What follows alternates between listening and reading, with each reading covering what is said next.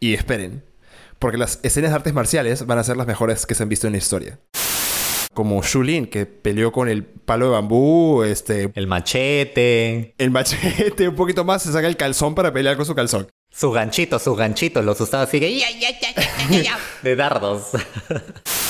Están en unos gileos, pero de aquellos. A su madre. Salen chispas ahí de- debajo de sus sotanas, de sus túnicas. Pling, pling, Hay pling. fire, hay, hay fuego, hay fuego. ¿Cómo fue tu experiencia, Sergio? Porque creo que fue ligeramente distinta. Orgásmica. Ok, listo. Pa, pa, pa. Ta, ta, ta, ta, ta, ta. Ah.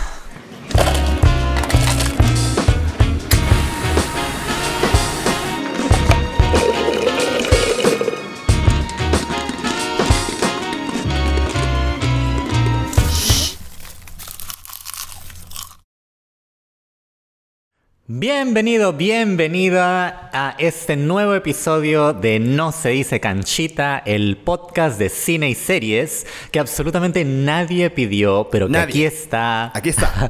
Aquí está, se ha quedado, segunda temporada, bitches. Nosotros mismos nos dimos la autorización de continuar. Nadie nos dio la luz verde. Nadie. No hubo un estudio que nos diga, sí, sale la segunda temporada. No. Nosotros no le respondemos a, a la Warner Brothers, no le respondemos a Universal, al, al Netflix. Nosotros de forma muy autónoma dijimos, ¿sabes qué? Arrancamos con la segunda temporada y le damos, y le damos.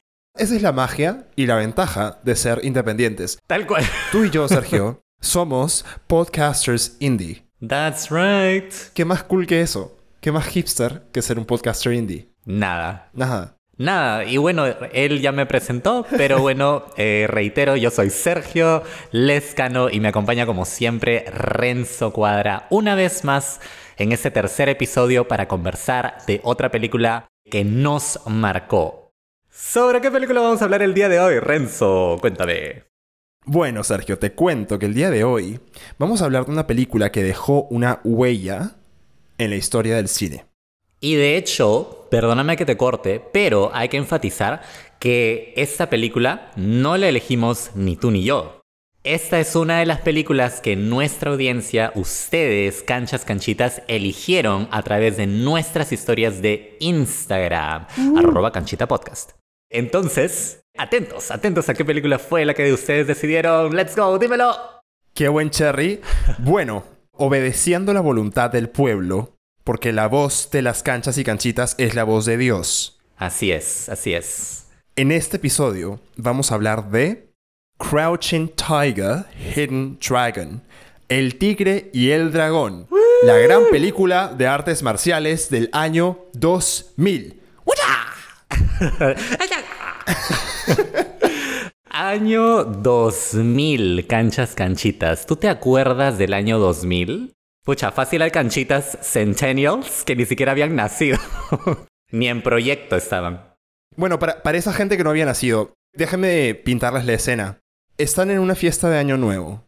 En la radio está sonando a comer pastel, a comer lechón. Oh my god. Tus tíos y tus tías, tus mamás y tus, tus mamás y tus papás, los múltiples mamás y papás que tienes, están usando unos lentes color verde que brillan en la oscuridad y que dicen 2000, año 2000, nuevo milenio. La gente celebrando que el mundo no se acabó, que no pasó ningún apocalipsis, que los suicidios en masa solamente fueron de gente loca.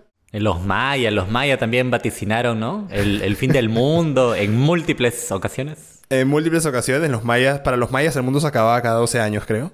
Oye, literal. Con razón vivían, debieron haber vivido bien estresados, ¿no? claro. Pero aquí estamos, el mundo sobrevivió, tu mamá y tu papá te tuvieron, así que felicitaciones, estás vivo. Y viva y vive. En verdad era un chongo, porque sí recuerdo, o sea, sí es como que un gran evento cambiar de milenio, ¿no? O sea, es bastante relevante, ¿no? No todo el mundo puede decir eso. Solamente había pasado una vez en, la en toda la historia de la humanidad.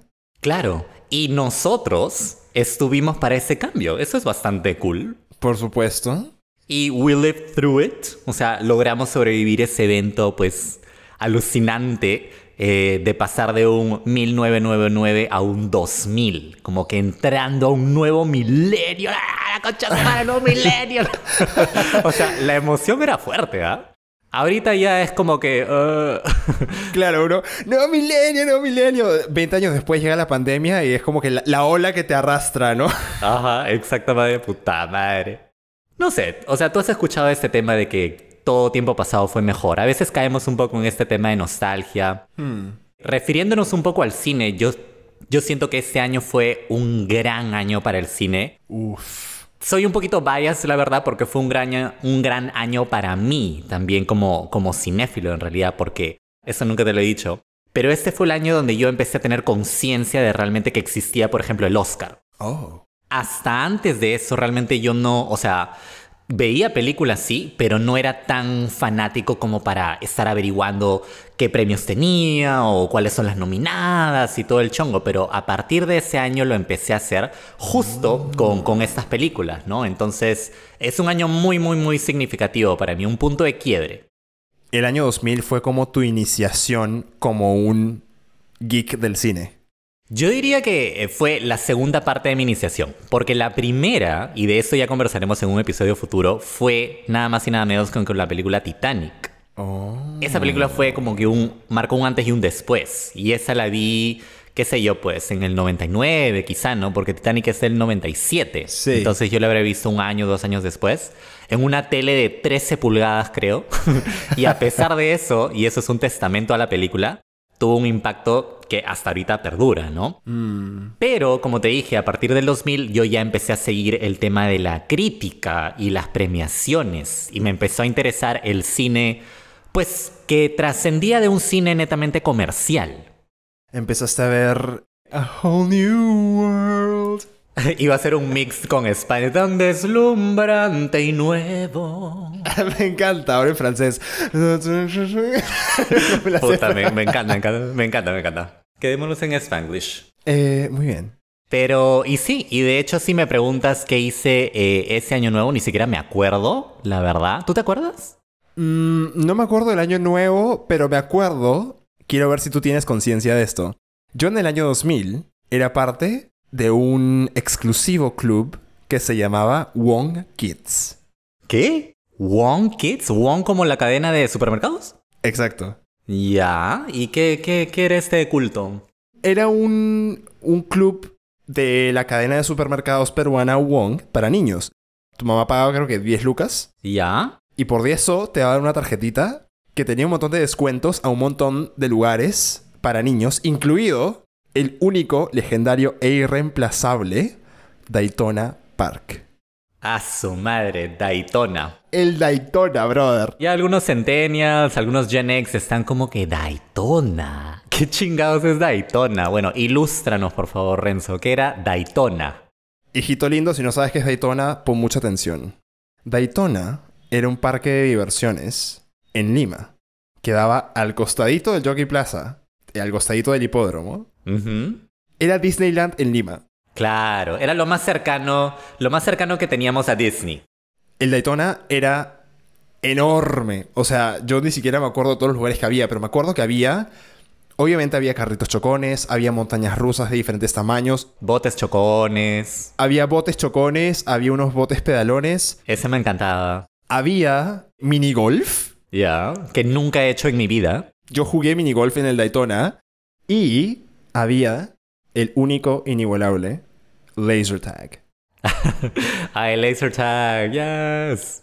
Tenía la arena más increíble del mundo. O sea, era como estar en un, en un videojuego, pero en el mundo real. Esa abogada era oscura, con paredes brillantes de neón. Exacto, Neon. Claro, te ponían una música así bien como bien grunge, un rock así tipo Nirvana. Y tú a tus ocho años te sentías pero de la puta madre. Así tú te sentías el malote, te sentías que estabas en Matrix. Exactamente, exactamente. ¿Y a qué vino esto?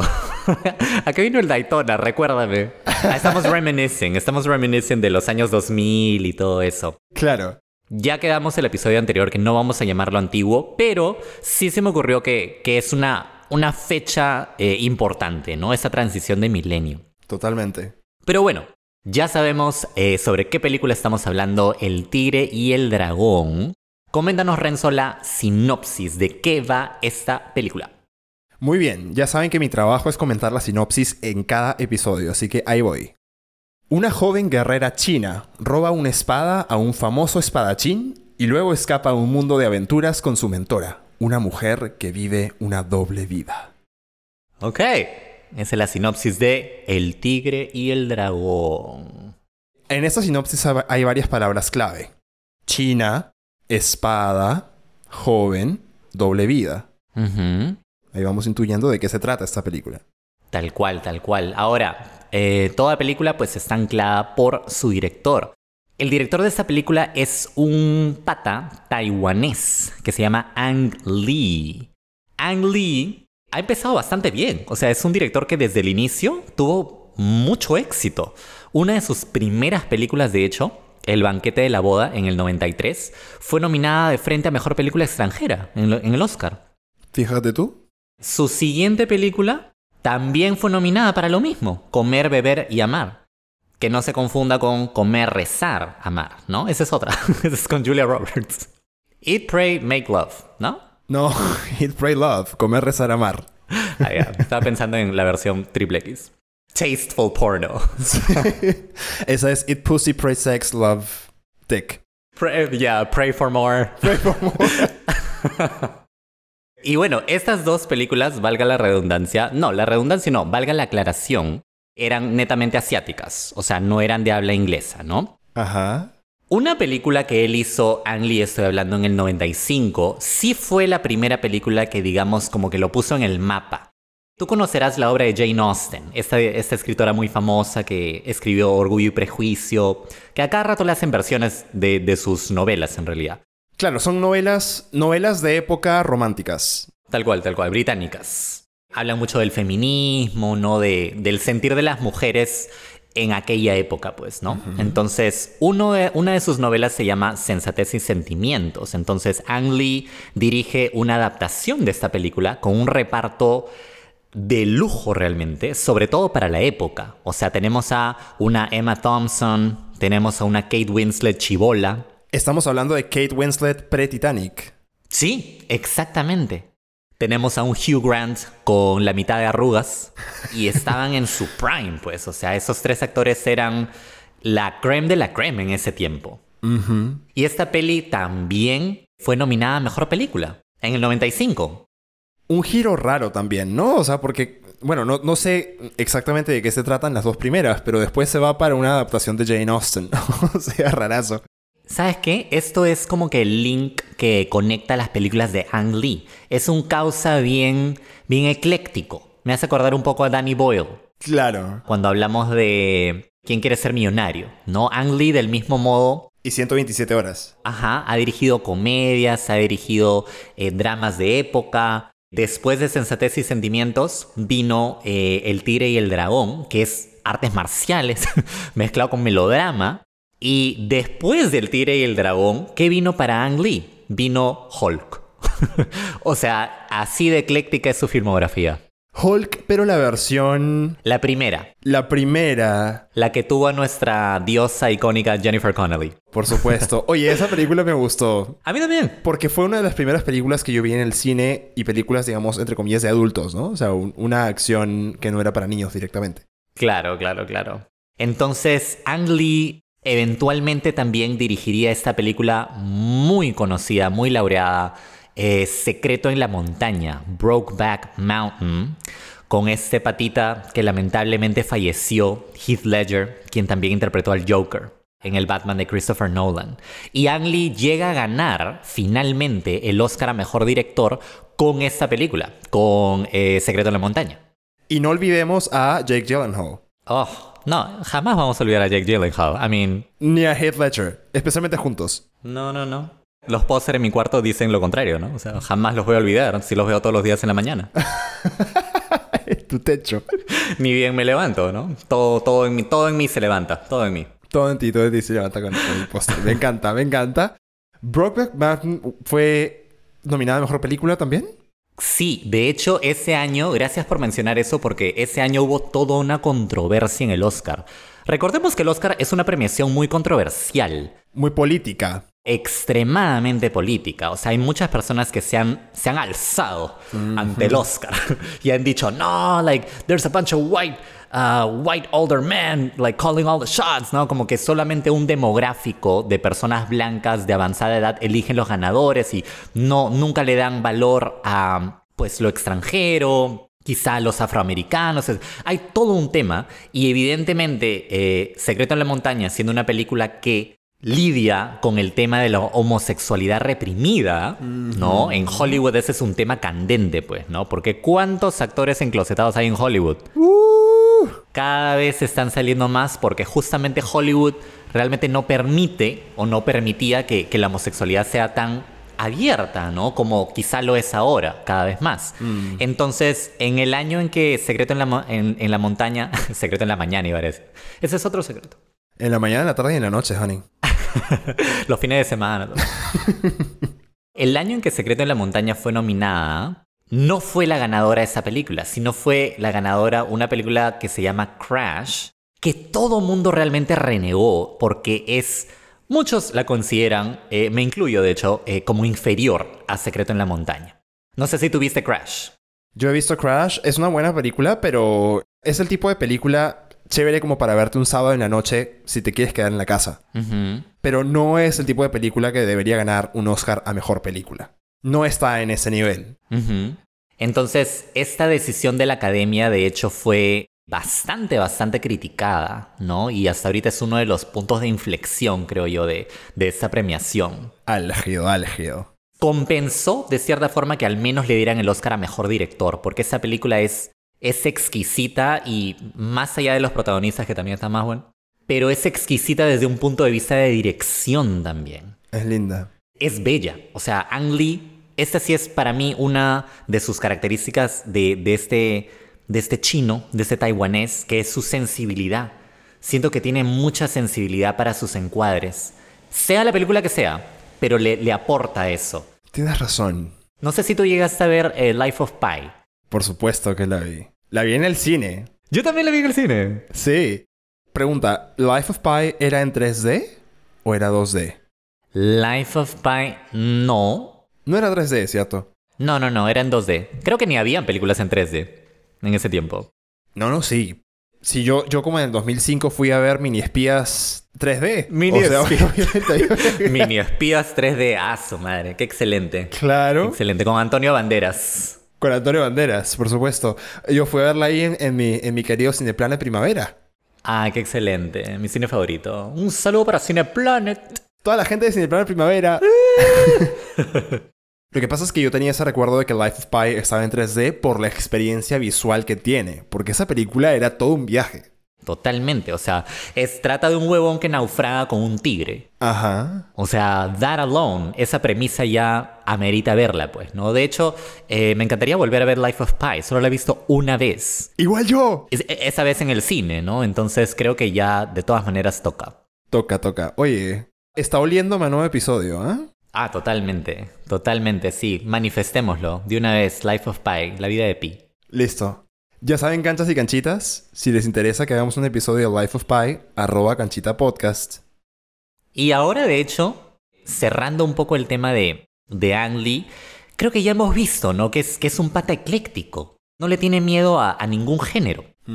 Eso es bacán, de cierta forma. O sea, también me gustan los directores que se ciñen a una cosa y tienen su identidad y todo, pero también es interesante un director que puede acoger cualquier género, ¿no? Y, y dejarle su sello también. Claro. Todo bien con, con Ang Lee. Y tiene una cara de bonachón. Sí, no sí, sé si has visto fotos de él, pero es como un tío que te encantaría tener en tus, en tus parrilladas, en tus bautizos.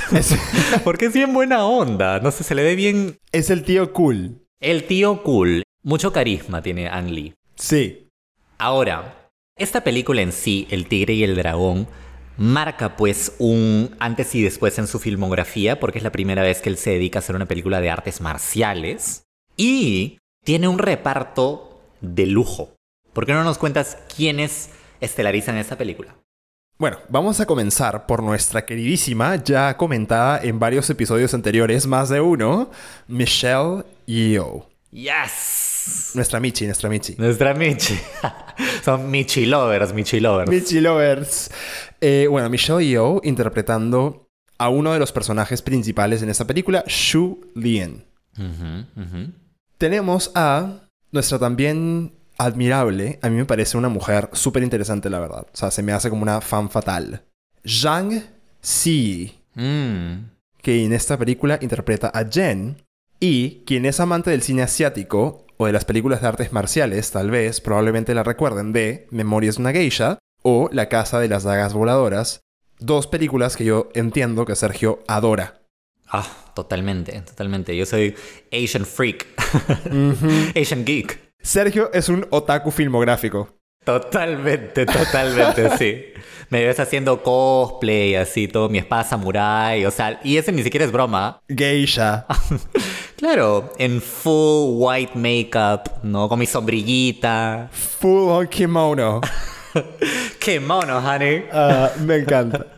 Ahora en verano tengo mi kimono rosa, puta, una locura. Con transparencias. You know it. Bueno, y por supuesto, tenemos a nuestro querido Cho Yun Fat. Un nombre, perdón, que literal me hace, me hace pensar en un plato del chifa. Como que tráeme por favor un choy y un fat. Sí, y suena buenazo, ¿ah? Ah, suena, suena delicioso. Para nuestras canchas y canchitas internacionales, el chifa es la comida fusión china-peruana. Y es deliciosa. Uf, lo es todo, lo es todo, lo es todo. Tengo un dato interesante sobre Cho Yun Fat. Dime. Resulta que el rol de Lee Mu Bai le iba a ser ofrecido, le fue ofrecido a nada más y nada menos que a Jet Li, Mm. que era una leyenda de las artes marciales en ese momento. Jet Li no aceptó y la oferta fue a parar a manos de Chow Yun Fat, que, por lo que escucho, yo no lo conozco particularmente, pero hice mi tarea, no era un actor que fuera conocido por nada que ver con acción ni artes marciales. Era un actor 100% dramático. Ya. Y pues yo me imagino que esta película fue un mega reto para él. Ahora, te diré, la verdad, que Jet Li era demasiado joven, creo yo, para este papel. O sea, Lee Mubai debía ser una persona pues, con más experiencia, más, con, más como un maestro, pero Jet Li, estamos hablando de hace más de 20 años, eh, muy chivolo era. No, no lo veo, ¿ah? No lo veo en el papel para nada. Maybe Jackie Chan? No. no, no veo a Jackie Chan. Jackie Chan es muy, es muy cómico. Sí, es muy cómico, ¿no? Ya, sí. Ya había trabajado con Michelle Yeoh antes de hacer esa película. ¿Sí? Claro. Oye, pero no te olvides de una última persona que también integra el cast, que pues es la persona de la que menos sé y de la que menos se sabe en realidad, porque es un actor que se ha quedado más que nada en Asia. O sea, se ha continuado trabajando, que me imagino que sí. Eh, su labor ha sido por ese continente, no ha, no ha continuado mucho en, en Occidente, ¿no? Estamos hablando de Chang Chen, que interpreta a Lo, y que es un actor, bueno, a mí me parece muy agradable a la vista. De hecho, su característica más resaltante es, es, su, es su sex appeal. O sea, tiene demasiado sex appeal el pata. ¿Sí? Sí, o sea, en mi opinión. Bueno, lo que pasa es que en esta película hace de un personaje pues que, que no tiene sex appeal. En particular, al menos a mí no me parece que lo tenga. Es como un nómada, es como un tipo errante que vive en el desierto. Entonces es... Claro, claro, claro. Quizá eh, las canchas que nos están escuchando, quizá pensarán que estoy hablando de que él interpreta un galán tipo James Bond. Y pues no, no, no, no, definitivamente no. Él interpreta más como que un vago, un maleante, un, este, un, un forajido, ¿no? Un forajido, esa era la palabra que iba a usar, sí. forajido. Sí, sí, sí, o sea, li- líder de pandillas, pues, ¿no? Pero bueno, quizá eso habla más de, de- de mi tipo. Bueno, Vamos a dejar que las canchitas sean quienes juzguen eso. Porque a propósito, aprovecho para mencionar que el Tigre y el León están en HBO. Así que prepara tu cancha y prográmate para ver el Tigre y el Dragón. Después de este episodio, por supuesto. así lo hice yo, yo la vi en HBO. Excelente calidad. Me gustó que mencionaras que eh, Chang Cheng no es un actor que haya hecho mucho en Hollywood, porque El Tigre y el Dragón tiene la particularidad de que es una producción internacional entre varios países. Mm. En la producción del Tigre y el Dragón participaron Estados Unidos, China, Taiwán y creo que algunos otros países asiáticos más, ¿no? Entonces, es una película sobre China en chino, pero sí figuró siempre en Hollywood porque Estados Unidos participó de la producción. Mmm, claro, claro, claro. Buen dato, buen dato, buen dato. En todo caso, sería interesante, ¿no? Averiguar. Personalmente no he buscado qué más ha hecho eh, Chang Cheng, ¿no? Tengo la esperanza de que sea, tenga una página de OnlyFans. Ojalá. Pero será algo que descubriré, pues, ¿no? En further research. Antes de hablar de un poco de la vida ordinaria de estos personajes, tenemos que recalcar que El Tigre y el Dragón fue un fenómeno. Un fenómeno masivo de éxito, no solo a nivel crítica, porque ganó un Oscar a Mejor Película de habla no inglesa, entre otras muchísimas eh, nominaciones que también tuvo, pero también fue un exitazo a nivel taquilla, ¿sí o no? También, te cuento Sergio que la película tuvo un presupuesto de 17 millones de dólares. O sea, para un estándar Hollywood, 17 millones de dólares. Es bajísimo. No es la gran producción, no para nada. No es nada. Eso se gasta en una película independiente. Exactamente. Es el presupuesto de una película independiente. Ahora, claro, estamos hablando de una producción que seguramente fue 98, 99, 2000, ¿no? Entonces, 17 millones de dólares es más plata de lo que es ahora. En ese momento. Por supuesto. Pero, de todas maneras, era un budget bajo. De hecho que sí. Y tuvo ingresos por 216 millones de dólares. O sea... A la mierda. O sea, más de 10 veces lo que costó hacer la película, ¿no? Es de esos casos mm, no raros, porque suceden bastante, pero donde la aceptación de la película fue por, por ambas partes. Hasta por tres partes, diría yo. La crítica especializada la película creo que tiene un 96 o 98 en Rotten Tomatoes, que es un montón, es casi un score perfecto. Tiene muchísimos premios y el score de la audiencia también es bastante alto y, eso se ve reflejado en la taquilla. Entonces marcó un antes y un después. Entonces veamos ahora sí cuál es la vida ordinaria de esta película. Poco a poco vamos a ir desmenuzando por qué significó tanto para tantas personas. Perfecto.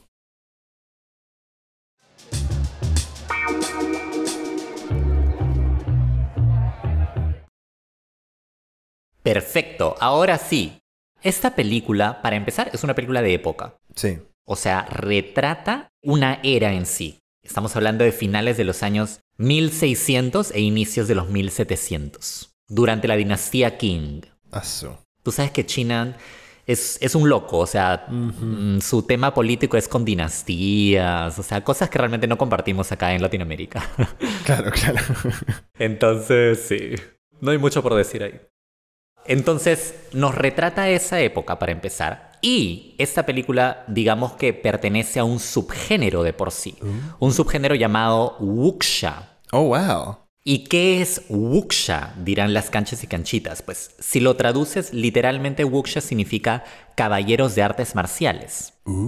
Entonces, wuxia realmente habla de las películas que narran las aventuras y desventuras de estos héroes, guerreros, míticos, expertos en, artes marciales de aquellos tiempos, ¿no? Entonces piénsese un poquito en eh, las historias de samuráis en Japón o quizá en los doramas de Corea. Claro. Esos son subgéneros también en realidad. Entonces wuxia pues hablaba específicamente de este tipo de guerreros. Y mezclaba un poco su maestría en lo que son las artes marciales con sus temas personales y temas de lealtad, de traición, de honor, etcétera, ¿no? Bueno, ahí tengo un par de cosas interesantes para agregar. Mm. Lo primero es que esta película, como una película del subgénero wuxia, se propuso ser la mejor película de la historia de artes marciales. Es decir, que las escenas de artes marciales de esta película iban a ser especialmente épicas. Tanto así que Ang Lee y los escritores lo pusieron en el guion de la película. ¡Qué loco! Había una nota que decía, este guion no tiene descripciones de las escenas de artes marciales. Solamente lleguen al set y esperen. ¿Ya? Porque las escenas de artes marciales van a ser las mejores que se han visto en la historia. ¡A la mierda! Y porque también imagínate, o sea, llenarías 10 páginas describiendo un minuto de pelea de artes marciales. Claro, de todas maneras, de todas maneras, sí. No habría forma de, guionizar eso, creo, ¿no? Claro, pues un poquito complicado, ¿no? Entonces, eso es mi, mi fun fact one. Y mi fun fact two es el título de la película en inglés, Crouching Tiger, Hidden Dragon, que más o menos se traduce literalmente a Tigre agazapado, dragón escondido. ¿Ya? hace referencia a un refrán chino antiguo. Dícese del proverbio, proverbio chino. Bueno, hace referencia a un proverbio chino que básicamente lo que quiere decir es atención con los tigres agazapados porque podrían ser en realidad dragones escondidos. Lo que quiere decir que hay experiencias en la vida que te llevan a toparte con personas de las que tal vez tú no esperas mucho, pero que en realidad te pueden enseñar un montón. Entonces básicamente es como presta atención porque no sabes cuándo te puedes encontrar a un maestro. Ah, mira, interesante. Interesante porque la trama de la película sigue muchísimo esto, ¿no? Claro. Tiene una línea importante de la necesidad de ser instruido. Por supuesto creo que el proverbio está también abierto a más interpretaciones, ¿no? Claro, Creo que por ahí también es interesante porque a mí inmediatamente me, me remitió a no subestimes a alguien. sí, ¿No? Es, es similar a lo que decías tú, no subestimes a alguien porque capaz te da la sorpresa y se convierte en tu peor enemigo. También puede ser. Bueno, la connotación positiva del tema del dragón es porque acuérdate de que, a diferencia de la mitología europea, en la mitología asiática y china, los dragones son algo bueno. O sea, si tú te cruzas con un dragón, eres bendecido de por vida. Mm. No es un monstruo que te va a atacar y te va a quemar. Bueno, díganle eso a Harry Potter en el Cáliz de Fuego, ¿no? Creo que es algo muy, muy distinto, ¿no? Ujú, muy diferente, claro. El Hungarian Horntail. Puta madre. Me acuerdo exactamente de- del nombre del dragón. Ese es mi nombre porno. The Hungarian Horntail. Bueno, ya saben. Si encuentran ese nombre en un chat, ya saben quién es. Just saying. Ujú. Arroba Hungarian Hotel. Um, ok. Creo que ya tenemos al menos una idea eh, básica de en qué tipo de universo se desarrollan este tipo de eventos. Es, es un universo que tiene reglas en sí mismas. Dentro de este universo de guerreros míticos, los eh, guerreros, valga la redundancia, han llegado a un nivel de maestría de su cuerpo tan alto que pueden, básicamente, casi, casi, casi, pueden volar. Ahora, piénsese no en volar como Superman. No es ese tipo de vuelo, Claro. pero es una especie de vuelo con impulso. Se ayudan de, de superficies, ¿no? Como rocas, árboles, O agua. o agua, ¿no? Porque le, da- le dejan el monopolio a Jesucristo. Y de repente, ¡pum! prenden vuelo, ¿no? Entonces no es que tú estás en el avión y los ves volando a tu costado. Claro. Pero sí llegan a, a ciertas, ciertos niveles de altura, ¿no? Entonces, este rompimiento con la realidad solamente funciona si crees en las reglas del Wusha y te sumerges, pues, ¿no? En este universo, ¿no? De otra forma, pues vas a estar totalmente escéptico y no va a funcionar. Entonces, lo importante de todo universo fílmico es que las reglas se cumplan dentro de él. Exacto. Regresamos al concepto que aprendimos en la temporada 1 de No se dice canchita. Suspensión de la incredulidad. Suspension of disbelief. Exacto. Es la herramienta de un cineasta. Total. Apelan a esto. El recurso, el recurso, el recurso fílmico. Tú y yo ya estamos para dar una cátedra Sí. en cualquier, en cualquier academia de cine. Hace rato, en cualquier momento va a suceder. Like, mark my words. Mark my words. A lo católica, Sí. Hola, Ministerio de Cultura. A lo ministra. Pero lo has descrito muy bien. De hecho, ese vuelo, que no es un vuelo, sino es una especie de, de planeo, Propulsión. es una propulsión, es como el planeo de una ardilla voladora, ¿no? Es ese principio. No es volar, volar, es caer con estilo, como Buzz Lightyear. Oye, sí, prácticamente, prácticamente. Sí. Entonces, empecemos un poco con los personajes. Esta de hecho es una parte muy interesante, pero es muy compleja, entonces vamos a ir tratando de desentreverar esto, porque es como un en- una enredadera, un engrudo. un engrudo. Uno de los primeros personajes a los que conocemos es Li Mubai. Li Mubai es un guerrero, entonces Li Mubai se encuentra con Shulien, que es otra guerrera, y le comenta que después de mucho tiempo y después de interrumpir su meditación, porque él estaba meditando en una montaña, él frena esa meditación, tiene una epifanía y decide regresar donde Julien y desprenderse, separarse de su espada personal.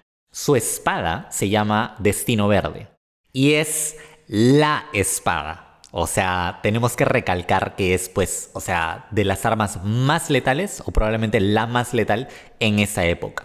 Totalmente codiciada por todos. Cualquier guerrero de ese entonces, literal, mataría por hacerse de esa espada. Como Excalibur. Claro, claro, claro, exactamente. Ahora, ¿qué sucede con Li Mubai y Xu Lien? Ellos viven un amor prohibido, básicamente. ¿Por qué es prohibido su amor, Renzo? Porque lo dice Selena. Amor prohibido. Amor prohibido murmuran por las calles de Pekín. Por las calles de Pekín. Si lo murmuran, ya está. Fue, fue la relación, fue la relación. Bueno, sucede que tanto Li Mubai como Xu Lien son guerreros. Digamos que pertenecen a una orden, son parte de una jerarquía. Y esa orden a la que pertenecen no les permite relacionarse entre ellos. ¿Qué sucede? En algún momento de, de su pasado, Julien de hecho sí estuvo comprometida con el hermano en armas de Li Mubai. No su hermano biológico, pero miembro de su misma cofradía, por así decirlo, ¿no? Sí, sí, sí. Entonces, por honrar la memoria de este hermano caído, Li Mubai pues se siente corto, ¿no? Y no puede realmente accionar sobre lo que siente por Julien. Entonces, por eso su amor es prohibido. Es mutuo, porque eso es lo que lo hace más trágico. Claro. Ambos lo sienten, tienen the hots for each other. Se nota. Desde el primer momento que los vemos, ¿no? Están bien horny. Un poquito aguantados. Están en unos gileos, pero de aquellos. A su madre. Salen chispas ahí de- debajo de sus sotanas, de sus túnicas. Pling, pling, Hay pling. fire, hay, hay fuego, hay fuego. Pero los dos están aguantadazos, pues. Entonces no, no, no llegan a concretar. no pueden concretar por honrar a este hermano caído. Entonces, ¿qué sucede? Li Mubai, cuando decide, pues, eh, desprenderse de su espada, dejarla de lado, un poco abandonar esa parte de su vida, se la deja encargada a un pata que se llama T. Se llama el señor T. No es el señor anís, no es el señor orégano, no. No es el señor, no es el señor café, es el señor T. Y este señor T estaba justo recibiendo la visita de un gobernador, que es el gobernador Yu, quien está visitándolo en su jato con toda su familia. Y la hija del gobernador Yu, Jen, conoce a Julien e inmediatamente desarrolla una, una fascinación, pues, inmediata. O sea, le dice, te admiro un montón, tú eres de esas guerreras que en realidad a mí me gustaría ser. O sea, lo, lo bacán, lo interesante de esta chica Jen es que ella tiene una vida de aristócrata, pero en realidad es una doble vida. Claro. Porque caletamente es una guerrera también. Nadie lo sabe. Tiene un matrimonio arreglado. Entonces es infeliz porque la quieren casar con un X cuando ella en realidad lo que quisiera es ser una guerrera como Julian. Ella se ve en una vida distinta. Y en secreto está viviendo esa vida distinta. Pero nadie lo puede saber. Y la vive gracias a quién? A Zorra de Jade. Su mentora es como su. su maestra. Es como la, la nana calixta de Soraya. La nana Calixta. Esa sería mi analogía con una telenovela mexicana. Claro. Y la mentora es esta mujer que vive una doble vida de la que hablábamos en la sinopsis. Ujú, ujú. Entonces, su mentora, al igual que ella, es la zorra de Jade de noche y es la nana o la institutriz, no sé cómo llamarle, como la dama de compañía. La dama de compañía de Jen, porque Jen es una noble. Exacto, una aristócrata. Entonces tiene una dama de, com- de compañía. Lo interesante de esta dama de compañía es que ella tiene también un pasado oscuro, entonces ella también es guerrera. Y ella, de hecho, asesinó al maestro de Li Mubai, el guerrero de quien estábamos hablando al inicio. Entonces, te vas dando cuenta cómo los círculos van Conectándose. juntándose, sí. Entonces tenemos, tenemos a esta aristócrata que tiene de mentora a quien fue la asesina del maestro de Li Mubai. Quien está enamorado de Julien y no puede estar con ella. Porque Julien está comprometida con su hermano de armas. De todo va en concatenación. Entonces es un universo muy complejo que se nos va revelando poco a poco, ¿no? Interesante porque es un universo muy complejo, pero a la vez es muy pequeño. Es pequeñito, es pequeñito. Claro, son cuatro personajes, pero se interconectan de un montón de formas, que es como sucede en la vida real. Sí, pues, la verdad que sí. Todos con todos, un poquito, de alguna manera. Todos contra todos, sí. Y es así, porque uno en, en nuestra burbujita de nuestro círculo personal, igual, ¿no? O sea, siempre como que tenemos una historia con uno, después se conecta con el del otro, y es así. Uno pensaría que, por la descripción de la película, que hablamos de una película épica, de peleas de artes marciales, estamos hablando de un plot tipo Marvel, donde el mundo se está acabando y viene el supervillano y hay que salvar el mundo. No es así. Mm. Aquí, todo lo que genera la trama, el nudo de esta película, son conflictos personales. Sí, tal cual. Y eso es interesante, porque se vive, sí, una aventura épica, pero de proporciones muy Aterrizadas. aterrizadas, exactamente. Tal cual. Entonces, ¿qué desencadena los eventos de la película en sí? Jen, que es esta hija aristócrata que lleva una doble vida, roba la espada que Limu Bai le deja al señor T. Se arrebató. Se arrebata, bata, bata, bata. Le dio la cleptomanía ¿Se la peló? Y de repente, pum, pum, pum, ya, puta, se la robó. Y eso pues desata eh, todo un furor y una cadena de eventos en esta película, pues que involucra la traición, eh, la honra, la deshonra, los conflictos emocionales, etcétera, etcétera. Ahora, hay un personaje que no hemos mencionado todavía, que sin embargo es muy partícipe de, de la argolla, ¿no? Que, que ya hemos formado, que es Lo. ¿Quién es Lo? Lo tiene un romance con Jen. Cuando ella está de viaje con su familia, ¿no? Con su madre, estaba en una caravana y él estaba en el desierto y las circunstancias ocurren de tal forma que ellos dos se quedan juntos en el desierto. Entonces ellos tienen un romance que también es prohibido, Claro. pero no por las mismas razones de Julien y Limubai, sino porque en su caso Jen es un aristócrata y él es literal un forajido, como ya hemos dicho, es líder de una pandilla. Es más, le dicen nube negra. Sí. Justo quería mencionar eso porque en el centro de esta, de esta película, para mí, hay dos historias de amor, de amor prohibido. Limubai y Julien y Jen y Long. Entonces es a través de estos dos romances prohibidos que conocemos realmente eh, los personajes y vemos cómo van evolucionando.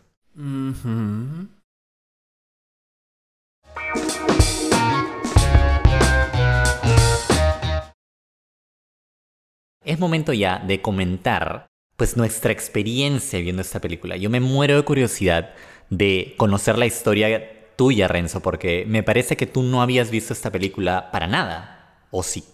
Esta película me la presentó mi señor padre, que también es cinéfilo y que inculcó este amor por el cine en mí. Nice. Y él me ha presentado algunas muy buenas películas como esta, como Amadeus, Ríos de color púrpura, grandes películas, Pulp Fiction, todas las he visto con él. Y El Tigre y el Dragón fue una de esas. Entonces la vimos un buen día, yo creo que en la televisión, porque yo también recuerdo que hace años esta película la pasaban todo el tiempo en televisión. Man, ya. No me acordaba de eso. Entonces, la primera vez que yo la debo haber visto tiene que haber sido en alguna ocasión en la que mi papá la encontró en televisión, empezó a verla y yo la vi con él. Ya, ya, ya, ya, ya. Y luego, igualito, igualito, la volví a ver tal vez un par de veces más a través de los años. ¿En la tele así también? En la tele o tal vez porque la compramos o, o la alquilamos en Blockbuster en algún momento. Ya hemos hablado extensamente de Blockbuster. ya regresen a nuestro episodio 3 de La momia. Sí. Entonces así fue, pero hace años que no la he vuelto a ver. Hace más de 10 años. Ya. Terminar de verla hoy, porque hoy terminé de verla. Hoy mismo. Ajá, hoy mismo terminé de verla. Fue como un flashback a esa época, ¿no? Ya. A mí siempre me gustó esta película, pero tengo que decirte que no fue una película que me matara y terminaba y yo me, me ponía a hacer mis movimientos de kung fu y de taekwondo. No, no, no, no, para nada. O sea, era una película que me pareció siempre muy chévere, muy cool, épica, pero hasta ahí. Siempre mucho respeto, pero no demasiada admiración. Ok. ¿Cómo fue tu experiencia, Sergio? Porque creo que fue ligeramente distinta. Orgásmica. Ok, listo. Pa, pa, pa. Ta, ta, tara, ta, ta, ta. Ah. Escúchame, esta, esta película. Creo que las canchas y canchitas ya se han dado cuenta porque estoy súper hypeado por, por hablar de esta cinta. Marcó definitivamente un antes y un después, como ya lo dije. Interesantemente, yo también la vi con mi papá. Qué nice. Solo que la vimos en el cine. Wow. Me acuerdo hasta en qué cine la vi. La vi en el cine Pacífico, ese que está en pleno corazón de Miraflores, en el Kennedy. Escúchame, ¿el cine pacífico cerró con la pandemia? Bueno, claro. Eh, reaperturó. Ah, pero reaperturó. Claro, funciona ahorita. Funciona, sí. Ah, ok, ok. Yo, yo ya estaba por pedirte un minuto de silencio, hacer un in memoriam. No, no, no. Ese cine es inmortal. Pues, oh, definitivamente. Te juro. Mientras que otros han burn, gone down in flames, el, del arco, el del Arcomar, eh, este sigue en pie. Y sigue en pie con unos preciazos todavía. Es, es uno de los cines más baratos que hay acá en Lima todavía. Por ahí en los 2000, cuando yo empecé a ir al cine, la entrada al cine me costaba 12 lucas. Está baratazo. 12 so. Y esto, que eso era un día de semana, porque si era un martes se costaba 6. Costaba 6 soles, exacto. 6 lucas. Flash forward al año 2023 y la, la entrada al cine creo que te cuesta 500 lucas. Ah, literal, oye. Bueno, lo más barato sale 25 son. A su madre. 20. Sí, y eso, estoy hablando de un cine eh, más o menos económico, ¿ah? porque puede ser mucho más, puede ser 30, Bueno, yo vivo en Colombia, para quien no lo, lo sabía. en Barranquilla.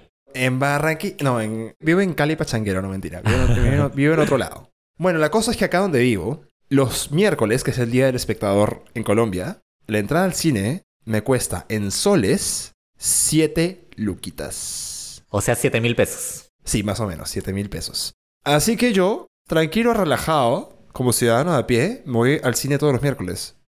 ¡Qué excelente! Obvio. Oye, ¿a 7 so? Yo también iría todos los, todo- todas las semanas. Por supuesto. En cuatro, en cuatro días nomás me gasto lo que me gasto en una película, si, si hablamos de acá, ¿no? La comparación. Vengámonos todos a, a vivir a Colombia. Mm. Pero bueno, eh, este cherry aside al cine pacífico, un cine icónico, Y a Colombia. y a Colombia, yo la vi en cine con mi viejo, y para mí fue una experiencia gloriosa. Ala. Quizá un fun fact de mí, y quizá esto explica por qué me gustan tanto estas películas, es porque a mí siempre me han gustado las artes marciales desde chiquito. Claro. O sea, yo era el pequeñito que era como que, ya, ya, ya. Que todo el día estaba jugando a ser ninja, eh, guerrero, Power Ranger, eh, me compraban espadas, me compraban escudos, o sea, armaduras. like, Siempre fuiste otaku. Siempre fue otaku. Y mi sueño era similar al de Jen. O sea, yo de chivolo anhelaba con ser uno de estos guerreros míticos, ¿no? Eh, experto en artes marciales. Entonces, imagínate mi reacción al ver esta película que tiene las escenas de artes marciales. O sea, literal, no, casi me comía la pantalla. Claro. O sea, realmente no podía dejar de observar. Entonces fue una experiencia súper, súper, súper genial. Yo era mucho más chivolo, estamos hablando de 23 años atrás, Claro. pero a pesar de eso, sí capté como que los temas centrales, ¿no? Definitivamente, conforme han avanzado los años, he podido apreciar más el tema de guion, pero sí recuerdo haber apreciado los temas fundamentales, ¿no? Que es la traición, un poco la venganza, porque hablan mucho de vengar. Sí. O sea, si matas a mi maestro, yo tengo que vengarlo. Tengo que. Estoy en la obligación de hacer eso. Por honor, por honor.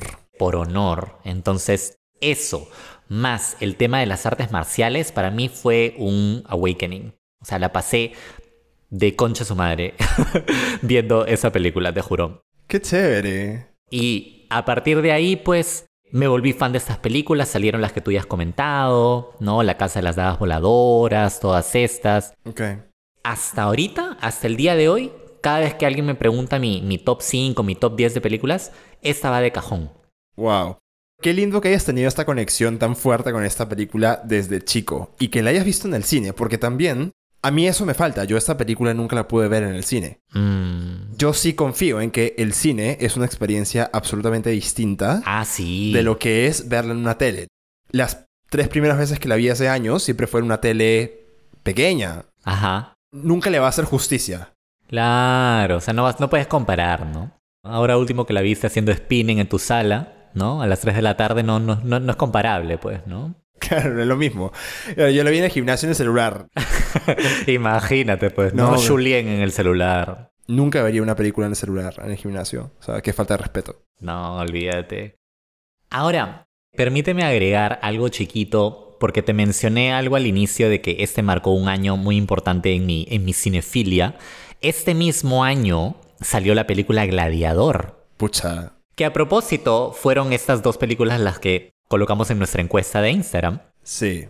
Y pues ustedes eligieron esta, y bueno, pero Gladiador es otra peliculaza. Y esa también la vi en el mismo cine, Wow. pero esta vez con mi prima. Fuimos a ver Gladiador. Entonces, justo estas dos las vi con, con familia y las dos fueron unas experiencias, pues, brutales. O sea, Gladiador también no tiene nada que ver con el Tigre y el Dragón. Quizá en el tema de lucha, o sea, también está presente el tema de la, de la lucha, pero es tremenda. Es tremenda cinta Gladiador también. Sergio, ya conversamos de que tú y yo estábamos rooting. O sea, tú y yo queríamos hacer gladiador. Mm, Pero la mayoría de canchas y canchitas votaron por el tigre y el dragón. Así que aquí estamos cumpliendo la palabra, obedeciendo el voto. Claro. Y bueno, quizá para cerrar un poco este tema, ahora que ya comenté un poquito de mi afición por las artes marciales de, de niño, yo sí te conté que eventualmente sí llegué a, a realizarlas de cierta forma, ¿no? O sea, yo practiqué taekwondo un tiempo Claro. y llegué a competir en bastantes torneos y cosas así. Entonces yo llegué a... yo llegué a cinturón verde punta azul, que es como la mitad. ¡Asu! Porque tienes blanco, amarillo, verde, azul, rojo y negro. Entonces yo estaba como que ya, Avanzadito. ¿no? Estaba avanzando. Cuando yo tenía que pelear con alguien, yo me sentía un, un tigre agazapado, pero un dragón escondido. Un Limubai. Un lip... No, en realidad no. Una Jen. Bueno, Jen tiene las mejores escenas de pelea de esta película, así que, An iconic fighting queen. de todas maneras. obvio. Sí, yo en una vida pasada fui artista marcial, vivo en China haciendo kung fu, mientras que tú estás en el espacio, ¿no? Siendo astronauta. en una vida pasada, claro, fue astronauta. Sí. en una vida pasada vivía en una colonia en Marte. Claro. No, yo en mi vida pasada fui este... Un monje. Claro, claro, yo, yo soy más de ese perfil, ¿no? Yo habría sido un monje, no sé, un pintor tal vez. Pero no, artes marciales, este, pelea, nunca van conmigo. O sea, lo respeto, como te digo. Respeto muchísimo esta película y el trabajo de las escenas de artes marciales. Pero no es algo que a mí me atraiga y me llame y que yo diga como, no, esto es. Claro, sí te entiendo, sí te entiendo. O sea, a mí lo que me fascina de eso es el misticismo, ¿sabes? Ah, sí. Las artes marciales, sobre todo las chinas, el kung fu, tienen mucho misticismo. Tienen leyendas, tienen influencia de animales. O sea, es, es toda una filosofía de vida también. Tú habrás visto Karate Kid. No. Oye, tienes que ver Karate Kid. Ahí se evidencia mi conocimiento de películas de artes marciales, cero. Claro, claro, claro. Y, y tranquilo si quizá esta puede ser un poco un, un factor determinante para las canchas y canchitas que vean esta película, ¿no? Sí. Porque si no tienen realmente esa afición por las artes marciales, quizá esta película no va, no va a llevarlos al orgásmico fílmico al que me llevó a mí. Precisamente, aquí van a ver si ustedes, como Sergio, aman las artes marciales. Entonces, esta va a ser su película. Mm. Y si son un poco más neutrales al respecto, van a, van a ser como yo. Cancha o ganchita. Ustedes decidanlo. Ajá. Ahora, desde tu perspectiva neutra, ¿tienes algún momento, algún personaje que te haya llamado más que otro? Por supuesto. De hecho, tengo dos. Y ambas son escenas de pelea. Porque son las escenas que más se te quedan en la memoria. De hecho. Primero, el primer encuentro de Jen con. Ujú. Esa primera pelea que para mí es sublime. Uf. La escena en la que están trepándose por la pared como cucarachas me encanta. Esa es la primera pelea, pues, de la película. Y justo porque es la primera, creo que me impactó tanto, al menos esta, esta vez que la vi después de muchos años. Oye, los tambores chinos en esa pelea lo son todo. O sea, literal te, te transportan a ese momento.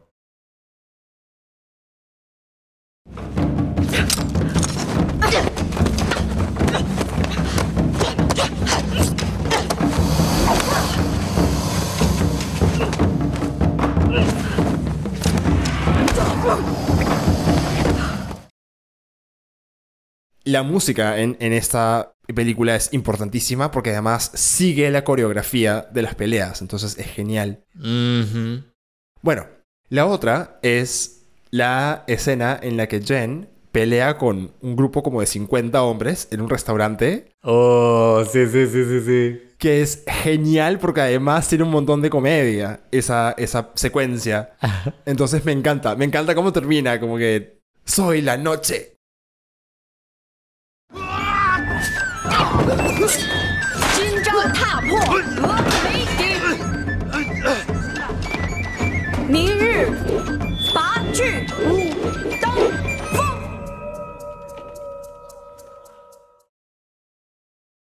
Como Majin Buu termina así como que... Como Majin Buu, así como fusión. Hace una pose así bien Dragon Ball. Ajá, sí, sí, sí, sí. sí. Como me hace recordar a los, a los, este, las fuerzas especiales Ginyu de Dragon Ball con Freezer. ¿Te acuerdas? Cuando están en Namekusein. Yo nunca vi Dragon Ball. Ah, la mierda. Ok, bueno, se, se interrumpe este podcast inmediatamente porque Renzo tiene que hacer unas 15 horas mínimas de visionado de Dragon Ball antes de proseguir. eso. ¿No has visto Dragon Ball? What the fuck? No, he, he visto episodios, pero nunca seguí Dragon Ball. Yo sí he visto, no todas, pero sí he visto varias temporadas y la de Freezer es mi favorita. No, no, no. Yo, yo me quedé con Pokémon. Ujú, Está bien, está bien, Misty. Bueno, ¿qué tal tú? ¿Cuáles se te quedaron en la memoria? Todas. Todas. Toda la película para mí es un deleite de inicio a fin. Pero te voy a decir algunas eh, escenas y momentos que eh, sí me gustaría recalcar, aparte de las que tú ya has dicho. Yo también voy a resaltar dos peleas, porque concuerdo, las peleas son pues el engranaje de, de esta, de esta película. sí. Y me encanta que no están seguiditas, sino que e- es como pelea, seguido de drama, seguido de pelea, seguido de drama. Está bien dosificado. Muy bien dosificado, esa es buena palabra. Sí. Estas dos peleas de las que voy a hablar, de hecho, pasan una después de la otra y contrastan absolutamente una con la otra. O sea, ya al final de la película, cuando la amistad, la supuesta admiración que siente Jen por Julien, pues se acaba, ¿no? Este, este nexo de hermanas, supuestamente, pues se rompe por completo. Las dos se mandan una mecha Uy. y esa mecha, o sea, en el cine, creo que yo hasta, creo que hasta me puse de pie en el cine. Y empieza con un instrumento bien bacán, como A su madre.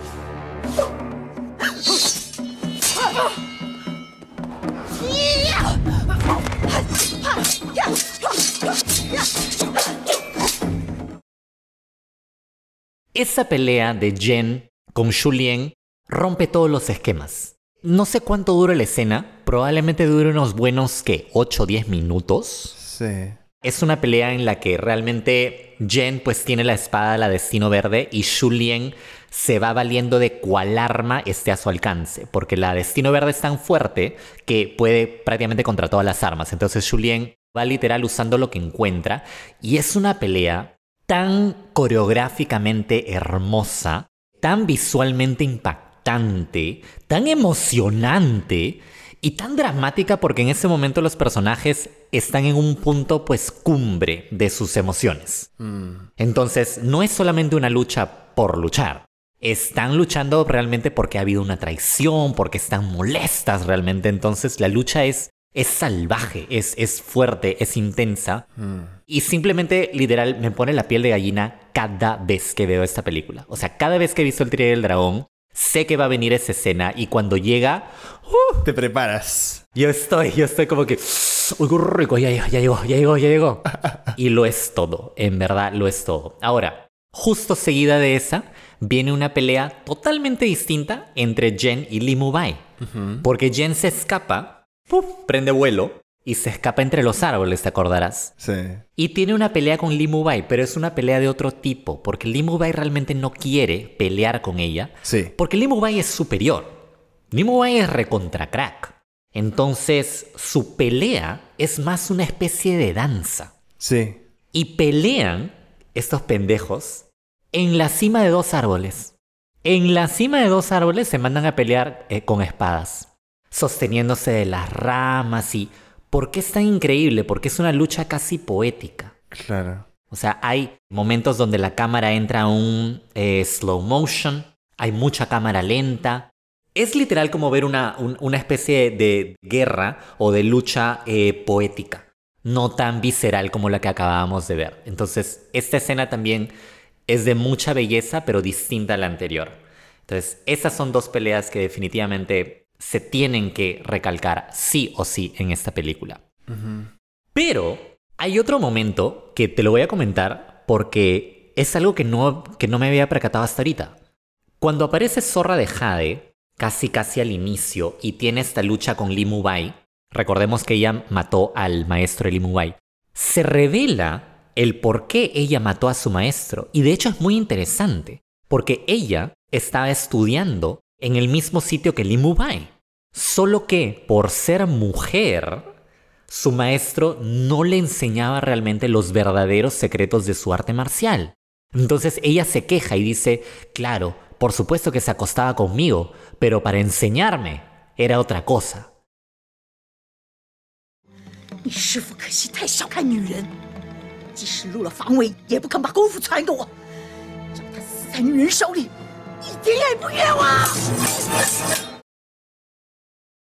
Y eso, Renzo, a mí me pareció muy relevante porque no deja de tener cierta razón. Sí. O sea, ¿por qué este maestro la consideraba ella Inferior. inferior exactamente? Sí. Not worthy, no merecedora de aprender los secretos de su arte marcial. Por supuesto que se la cogía. Mm. Pero qué feo y qué machista que solamente la quiera para tirar y no para que realmente le enseñe. Vi otro lado de la zorra de Jade esta última vez que vi la película. Entendí un poco su frustración y me parece que es un tema que, que no mucha gente se, se percata. Eso es súper interesante porque esta es una película en la que no hay villanos como tal, justo por eso. O sea, cada personaje tiene un conflicto interno y un conflicto con alguien más que si tú lo ves de la manera adecuada, Desde sus ojos. exacto, te puede parecer una causa justa. Exactamente.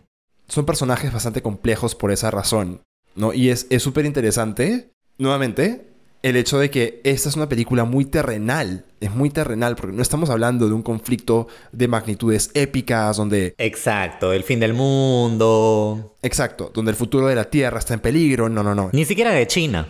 Nada. El vecino no le importaba qué estaba pasando en, en esas peleas. Nada. Prácticamente es como conflictos personales entre los personajes. Y es interesante, dentro de ese conflicto que puede parecer pequeño, desenmarañar la complejidad. Total. Creo que nada justifica una muerte por envenenamiento, ¿no? Pero, pues llegas a comprender el porqué de las acciones de Zorra de Jade. Ahí está la clave. O sea, no tienes que justificar lo que hizo, pero ya te permite empatizar con ella. Claro. y ver las cosas desde su punto de vista. Y eso ya la hace humana. No es una simple villana X, que es mala porque sí. No, no es la bruja de Blancanieves. Es una mujer a la que también le jugaron mal en algún momento. Por eso se volvió la zorra de Jade. O sea, ¿can you blame her? ¿Quién la puede culpar? Te comento un último momento que una vez más lo menciono porque siento que me afectó de forma distinta esta vez que en veces anteriores. El flashback de Lloyd de Jen me pareció de las cosas más divertidas de la película. Sí. Es prácticamente como un corto dentro de la película, porque es una secuencia larguísima que no tiene mucho que ver con el plot central de la película, pero uno se lo disfruta un montón. Sí, se lo pasa bien uno. Se lo pasa bien. Ahí es donde dice, oye, más canchita, haz más canchita, más canchita, está, está interesante, está interesante. claro. Ya están a punto de, ya están a punto de. Sí. Oye, este juego erótico, porque tiene muchísimo erotismo esta parte, es súper sexy, es cómico, es romántico, Picante. es tierno, es todo lo que debería ser, la verdad, eh, un romance. Pero específicamente yo me quería centrar en un momento un tanto melodramático, que es cuando Lo habla de esta supuesta leyenda. En esta leyenda lo que cuentan es que hay un joven que salta por, eh, desde esta cima pidiendo el deseo de que sus padres que están enfermos se recuperen. Sí. Hay todo un trasfondo en la película que habla acerca de los deseos y de quiénes, a quiénes se les conceden los deseos realmente. Y según la, la mítica de la película es, los deseos se le cumplen a las personas que son verdaderas de corazón, o sinceras u honestas como quieras llamarle. ¿No? Entonces es un detalle clave que va a repercutir mucho, sobre todo en el final de la película. Me encanta porque conforme yo he crecido, he podido apreciar más allá de las artes marciales, sino el, el guion, la narración, los conflictos personales, todas esas cosas. Entonces, es una película muy completa realmente. Ahí quería llegar.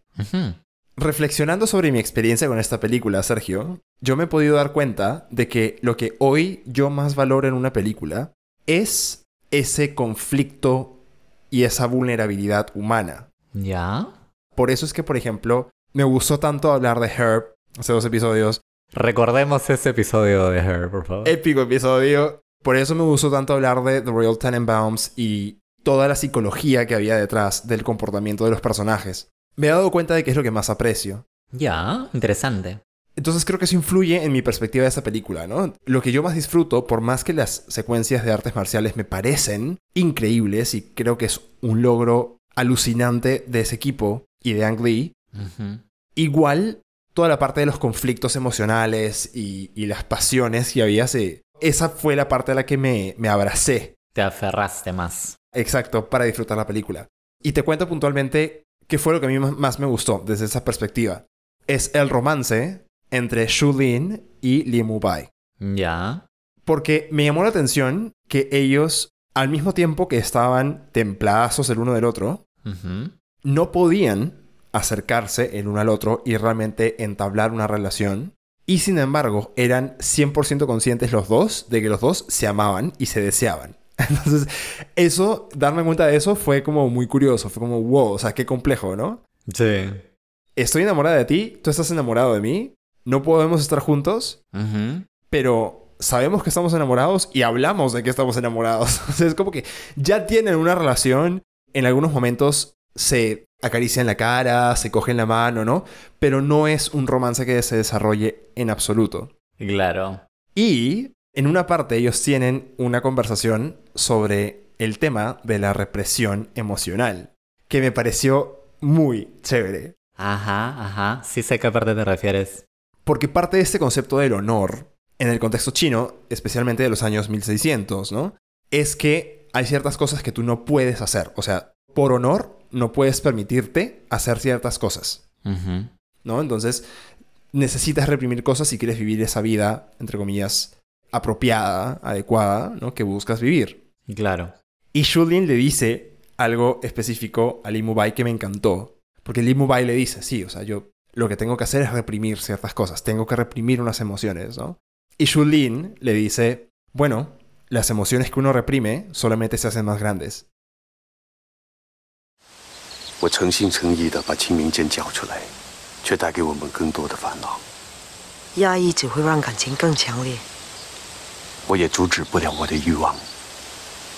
我诚心诚意的把清明剑交出来，却带给我们更多的烦恼。压抑只会让感情更强烈。我也阻止不了我的欲望。我想跟你在一起。 Me encantó porque también ahí más o menos puedes ver que ante los ojos de Shulin, ellos podrían tranquilamente huir solos, escaparse del mundo y vivir juntos. Mm. Pero Lee Mubai tenía todavía una misión que cumplir, que era vengar la muerte de su maestro, y no se iba a salir de ese camino recto por el que él estaba caminando, ¿no? Sí. De hecho, solamente un comentario. Creo que muchas personas incluso irían más lejos y dirían que la razón por la cual este romance nos resulta tan, valga la redundancia, romántico es justamente que no se puede dar. Y eso aplica para muchos romances, ¿no? O sea, Jack y Rose en Titanic no pueden estar porque uno es aristócrata y el otro es Es un chico pobre, es... pobre, sí. claro, pobre. Entonces, muchos romances en el cine se basan justamente en esta idea, ¿no? Entonces, es una fórmula, ¿no? Que funciona. No, por supuesto, o sea, la palabra romance tiene que ver con eso, ¿no? O sea, eh, desde siempre, desde siempre. Claro, con la tragedia Y, y los amores prohibidos, ahí tienes a Mariela del Barrio, a la usurpadora. ahí tienes a la usurpadora. El amor prohibido es como la madre de todos los conflictos románticos y de todo el romance. Claro. Es un momento muy, muy agradable y me gusta mucho, ahora que hablemos de la calidad visual también, cómo está ambientado ese momento, porque es muy, muy gris, bien minimalista. Es bien minimalista y bien realista. Es bien minimalista esa, esa escena en cuestión de diseño de producción. Y bueno, El romance entre Lee Mubai y Shulin tiene un final trágico. ¿No? Porque al final ya de la película, la zorra de Jade suelta una lluvia de agujas. No metafóricamente, ¿ah? Literal. No, literalmente. No son dardos emocionales. Son un chingo de agujas que salen volando hacia ti, literal. Exacto, son agujas envenenadas. Envenenadas, pa' concha. Ajá. Y resulta que una de esas agujas va a parar al cuello de Lee Mubai. Uh, su madre. Envenenado quedó. Y cuando Lee Mubai está muriendo en los brazos de Shu Lin, Lee Mubai le dice algo que me pareció súper bello. Le dice, preferiría ser un fantasma vagando por la vida que entrar al cielo sin ti.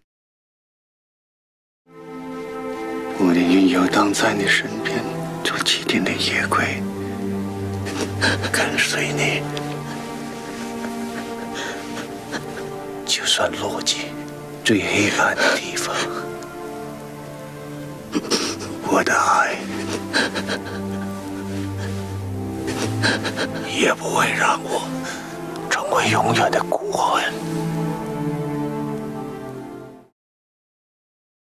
¡Wow! ¡Qué fuerte! Es muy fuerte. ¡Qué hermoso! O sea, se está perdiendo el cielo, literal. Está diciendo, puedo renunciar al cielo. Por ti. Exactamente. Está renunciando al cielo por ella, ¿no? Porque le dice, ya que tengo tu amor, nunca voy a ser un espíritu solitario. Oh, es que no puedo. Es demasiado romántico, la verdad. Pero es un romance que no se me hace Cursi. no se me hace cursi. Dentro del universo de este, de estos personajes, estas frases caen más del lado de lo mítico, de lo hermoso, de lo bello, de lo épico. Y se alejan totalmente de la cursilería. No tiene nada de cursilería esta película. Lo que pasa es que también estamos hablando de la China antigua, ¿no? Entonces la gente hablaba en metáforas y hablaban en este lenguaje mítico, ¿no? Claro.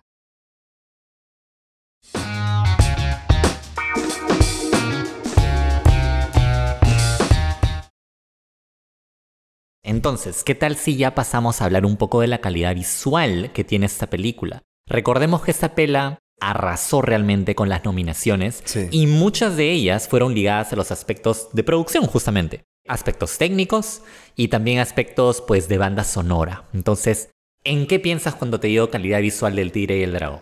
Otra vez tengo que mencionar artes marciales. Las escenas de artes marciales yo creo que son el logro más resaltante de esta película a nivel audiovisual. Es decir, la experiencia de ver a esos actores. Porque no se usan dobles. Los actores son quienes hacen las secuencias de artes marciales.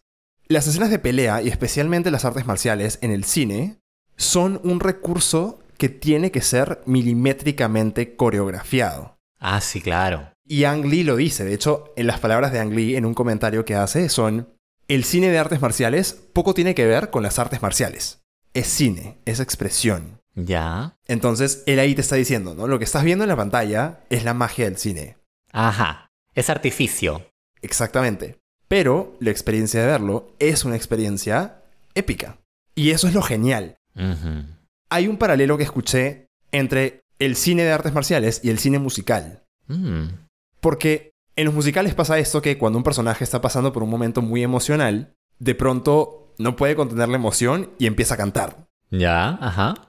Entonces de lo que estoy hablando así, de pronto estoy hablando así, Sergio, ¿no? Y cuando ya no puede contener la emoción cantando, empieza a bailar. Entonces Ajá. hay como niveles de emoción que se van expresando a través de la música y el canto.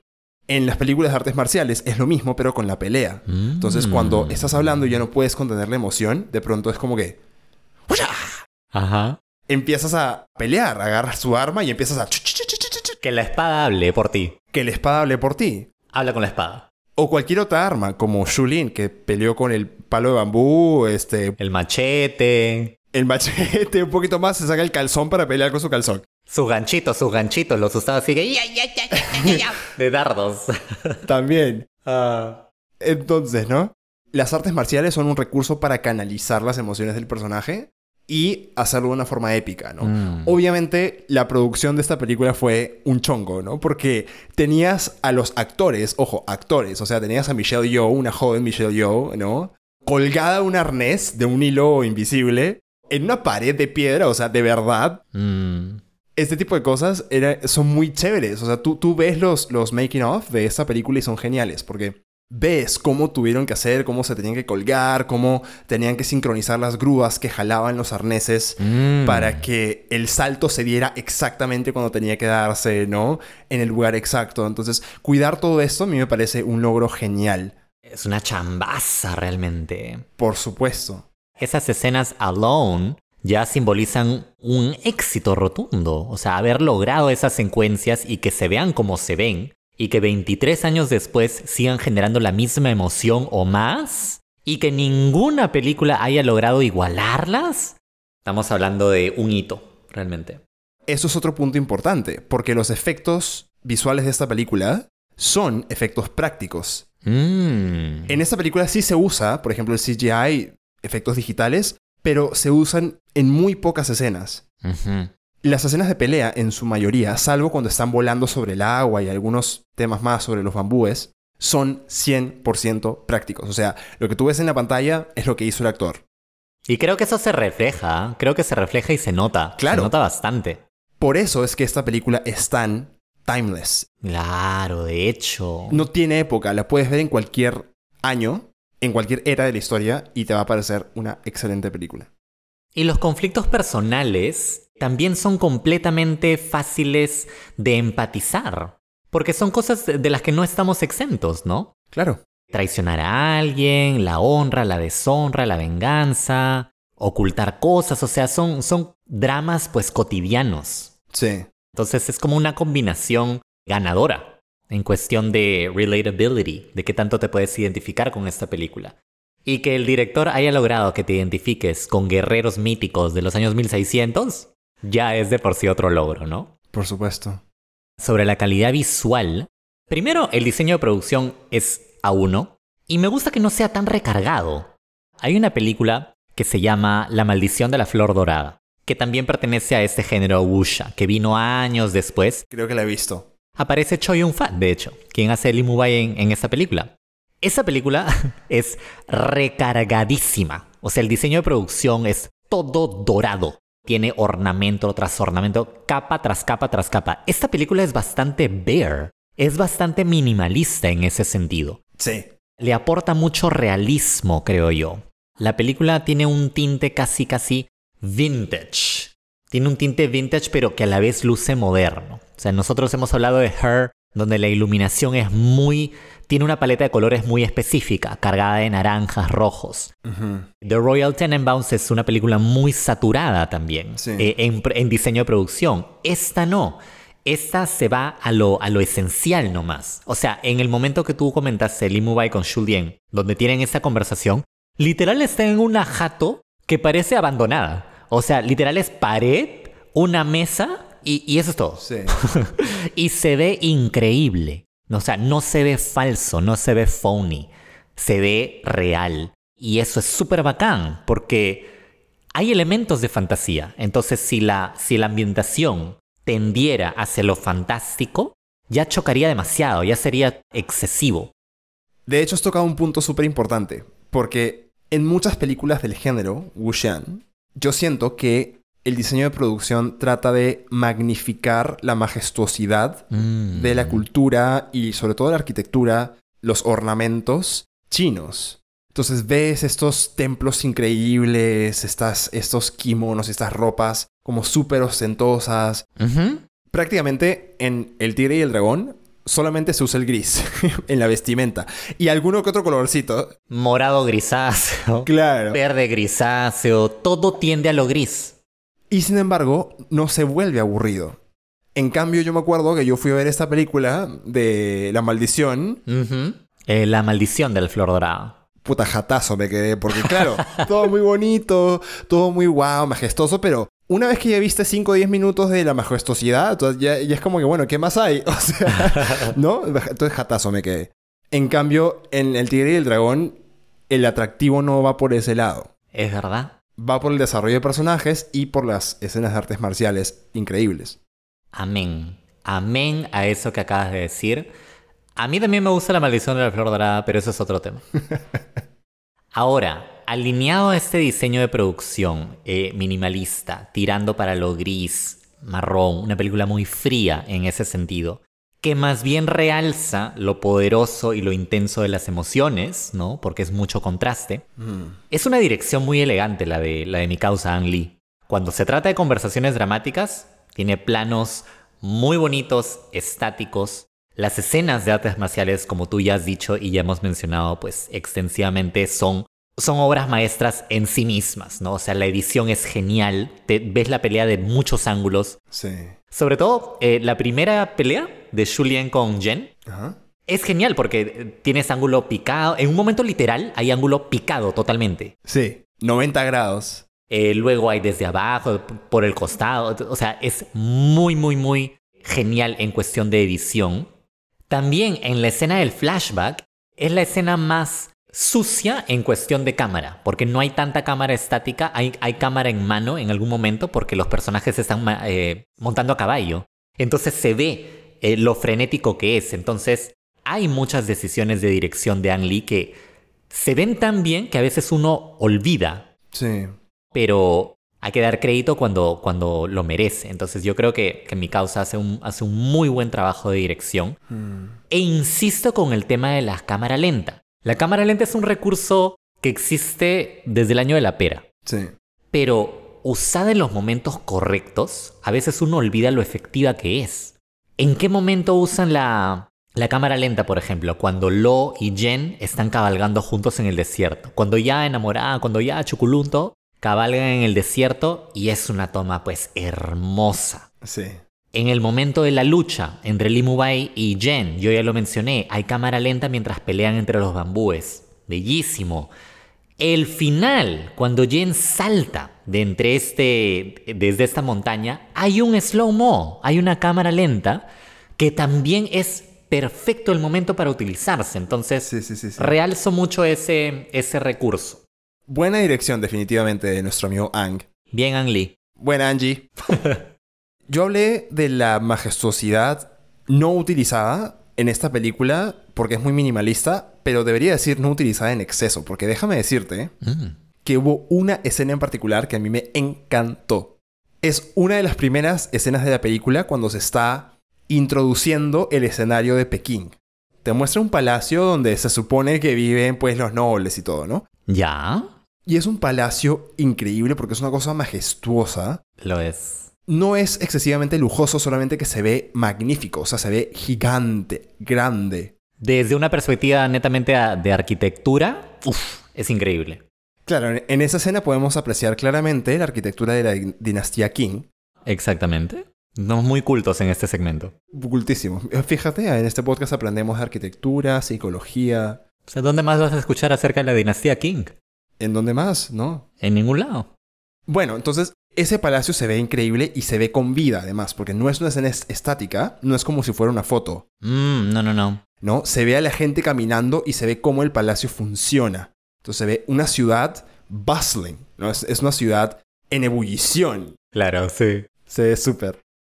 Perfecto. Entonces, ya vimos que esa película, desde un punto de vista técnico, también es igual de aplaudible y hermosa como lo es a nivel narrativo. Entonces, vamos ya al tema de la moraleja. Esta película abarca muchos temas realmente, pero quizá hay uno que te haya impactado más que otro. Así que, cuéntame. Bueno, Sergio, vamos a hablar de asuntos del corazón. La moraleja que yo percibo del tigre y el dragón tiene que ver con Sí, un tema difícil sí. Que en ocasiones a todos los seres humanos nos toca vivir. Wow. Quiero hablarte de la represión emocional. Tema serio. Tema serio. Wow. Muy serio.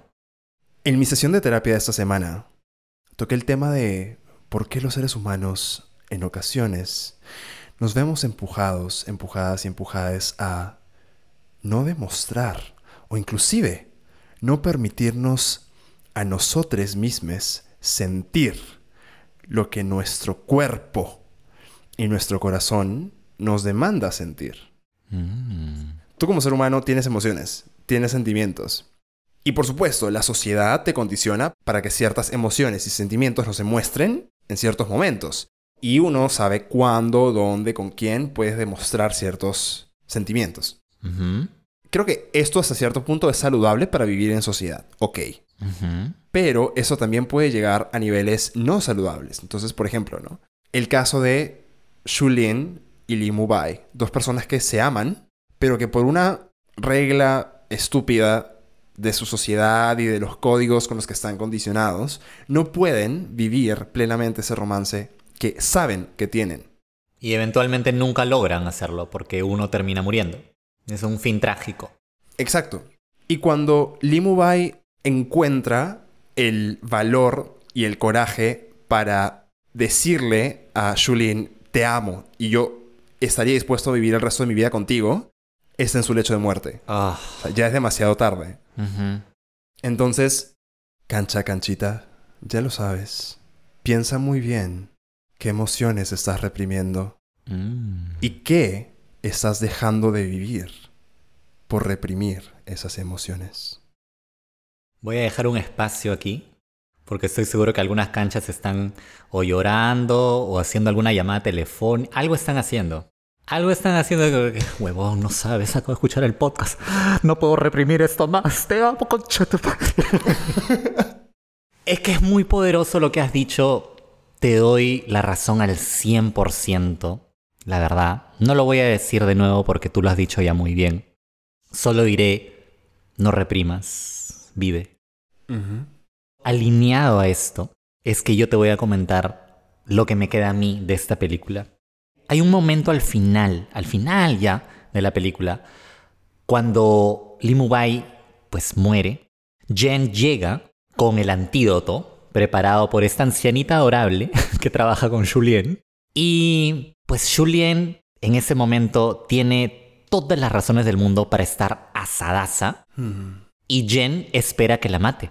O sea, Jen se arrodilla ante ella porque se siente culpable realmente de lo que le ha pasado.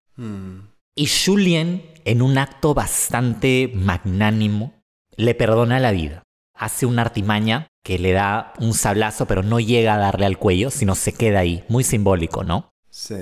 Evidentemente esa es una especie de perdón. Te estoy perdonando la vida, no, no te voy a asesinar, no interesa lo que hayas hecho, ya está. Mubai está muerto. Entonces en ese momento Julien lo que le dice es, Lo te está esperando en la montaña, porque lo hemos mandado ahí, y hazme un favor, sea el camino que elijas en la vida, así quieras volver con tu familia, ser una hija de aristócrata, o así quieras huir con Lo y ser una guerrera, lo que sea que quieras ser, hazlo viviendo realmente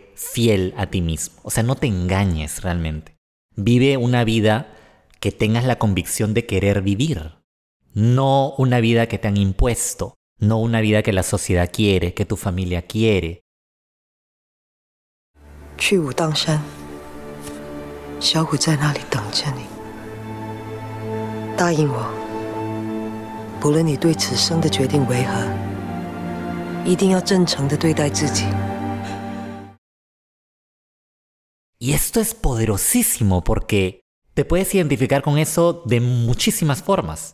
Hay veces que en la vida te imponen una pareja, te imponen una carrera, te imponen un camino, a las mujeres las imponen el matrimonio, o sea, hay muchas imposiciones de la sociedad, tú también lo has dicho. Pero ¿dónde queda el elegir un camino que sea el correcto solo para ti? O sea, finalmente es tu vida. Esto es sobre todo poderoso por lo que acaba de pasar ella. O sea, Julien ha vivido su vida entera reprimiendo sus emociones por Limubai. Y mira cómo termina.